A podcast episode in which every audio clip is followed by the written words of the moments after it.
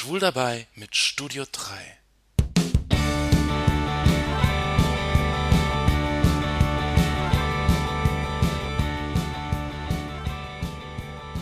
Heute ist Altweiberfastnacht. Die Faschingszeit hat wieder begonnen. Die Frauen erstürmen die Rathäuser und schneiden den Männern die Schlipse ab. Ein buntes Wochenende mit Karnevalssitzungen und Faschingsveranstaltungen steht bevor. Am Rosenmontag und Faschingsdienstag sind dann wieder die Fasnachtsumzüge.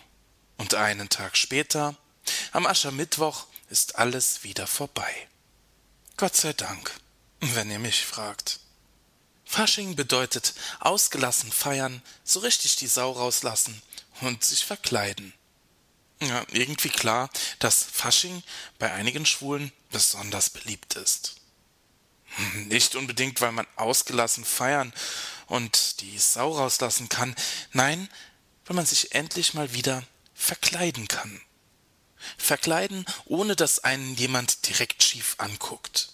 Auf den Straßen sieht man Clowns, Cowboys, Indianer und Typen in Frauenklamotten. An Fasching nichts Ungewöhnliches. An Fasching ist alles erlaubt. Egal ob's schwule oder Heteromänner sind, Frauenklamotten anzuziehen hat immer etwas von ausprobieren, wie das ist als Frau. Die Rolle wechseln, sich mal nicht wie ein Mann benehmen müssen, sondern eben wie eine Frau, seine Gefühle zeigen oder ja eben auch mal andere Männer anmachen. Aus Spaß, klar, aber manchmal steckt auch ein bisschen mehr dahinter. Für einige ungeoutete Männer ist das die einzige Gelegenheit, zu der sie ein bisschen so sein können, wie sie wirklich sind. Im Schutz der Verkleidung können sie ihre wahren Gefühle leichter zeigen, ohne dass jemand Verdacht schöpft. Im Spaß mit Männern flirten können oder sich nicht männlich geben müssen, ist für viele ein tiefer Wunsch, den sie nur einmal im Jahr rauslassen können. Äußere Zwänge wie Familie, Beruf oder das gesellschaftliche Umfeld lassen es oft nicht zu, zur Homosexualität im Alltag zu stehen. Vor einigen Jahrzehnten, als Schwulsein noch komplett im Verborgenen stattgefunden hat, war Karneval die einzige Zeit im Jahr, an dem sich Schwule an die Öffentlichkeit trauten und zu der Schwule andere Schwule etwas leichter kennenlernen konnten. Gerade auf dem Land, in einem konservativen Umfeld, ist es auch heute noch so. In der Stadt ist Schwulsein eher akzeptiert. Es ist eigentlich nichts Ungewöhnliches. Sich schwul zu geben oder überhaupt anders zu benehmen, ist nicht nur auf den Karneval beschränkt. In der Stadt sieht Karneval für Schwule ganz anders aus.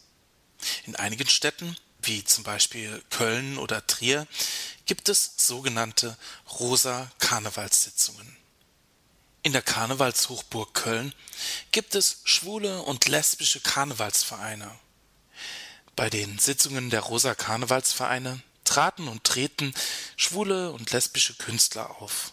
Hm, die meisten sind eher unbekannt. Es gab aber auch bekannte Stars wie Vicky Leandros, Gitte, Jürgen Markus oder die Weather Girls. Und die Rosa Sitzung wurde sogar im Westdeutschen Rundfunk übertragen. In Trier ist der Rosa Karneval der homosexuellen Initiative Schmitz jedes Jahr extrem gut besucht. Die Karten für die Sitzungen sind Monate im Voraus bereits vergriffen. Die Schmitz Family bietet ein buntes Programm mit viel Musik und schrägen Humor.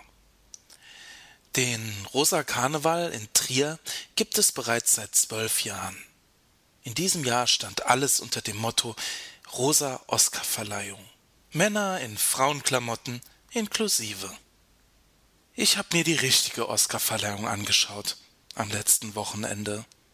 Schön, dass mein Liebling Natalie Portman Padme Amidala aus Star Wars einen Oscar abgeräumt hat. Aber das Highlight war immer noch Franco Nero im Marilyn Monroe Kostüm. Wo wir dann doch wieder beim Thema wären.